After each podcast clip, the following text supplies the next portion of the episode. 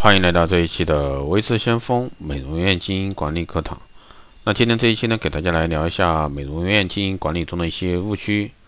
有很多这样的美容院老板，虽然说学习了很多关于管理方面的知识，但是在管理员工方面呢，却往往不得力，甚至呢还因为这样的原因导致经营失败。那下面呢，就随维持先锋老师一起来听一下啊，关于美容院管理中一些存在的误区。第一种呢是呆板的一个管理啊，呆板的一个管理。现在呢，很多这个美容院每个月的工作量呢都是固定的，美容师所达到的业绩呢，直接影响到他个人的薪资以及绩效，并且呢没有达标还会被惩罚。所以说，很多美容师就经常会因为业绩的问题压力过大。然而，美容院经营管理者呢却忘记了这一点。如此硬性的要求，虽然说美容师很有可能因为业绩而努力工作。但是工作的过程呢，肯定会并非自愿，甚至呢会是被迫的，所以说积极性肯定不高，很容易导致这个美容师呢进入一种没有激情的一个状态。第二种呢是光靠奖励啊去刺激美容师，那么就会有人问，那处罚不可以，那奖励总行了吗？那就像曾经一个赶驴的比赛，赶驴的一个过程中，不管用什么样方法。方法只要驴先率先到达目的地，就算成功。所有的人呢，不停地鞭打驴，结果呢，还没到目的地，驴就死亡了。那另外一个人呢，只是把驴的食物啊挂在驴的前面，你想要吃到食物，就得拼命往前走，轻轻松松就达到这个目的地。经营美容院也是一样的，只有惩罚没有奖励是绝对不可以的。可以当将奖励当做是一种刺激性的鼓励。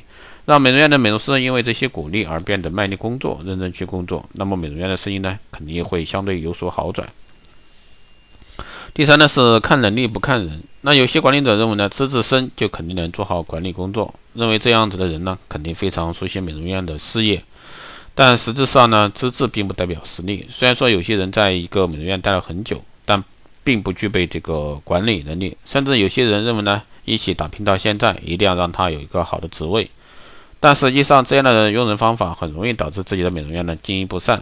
即使美容师的资历很深，但是如果说没有管理能力，还不如给他戴上一顶高帽子，让他尽心尽力为你做好培训人员的一个工作，或者说让他直接做一名美容院的院长。管理者的位置呢，需要给一些具有管理能力的人，而不是拥有功劳或者说资历的人。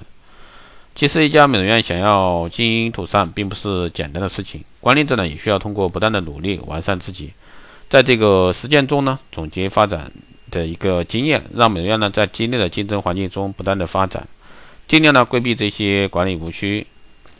那所以说，大家在这块美容院的经营管理中，特别是一些传统的美容院，如果说你还是停留在原地，不思进取，那这样的话很容易被这个科技的时尚美容潮流给淘汰。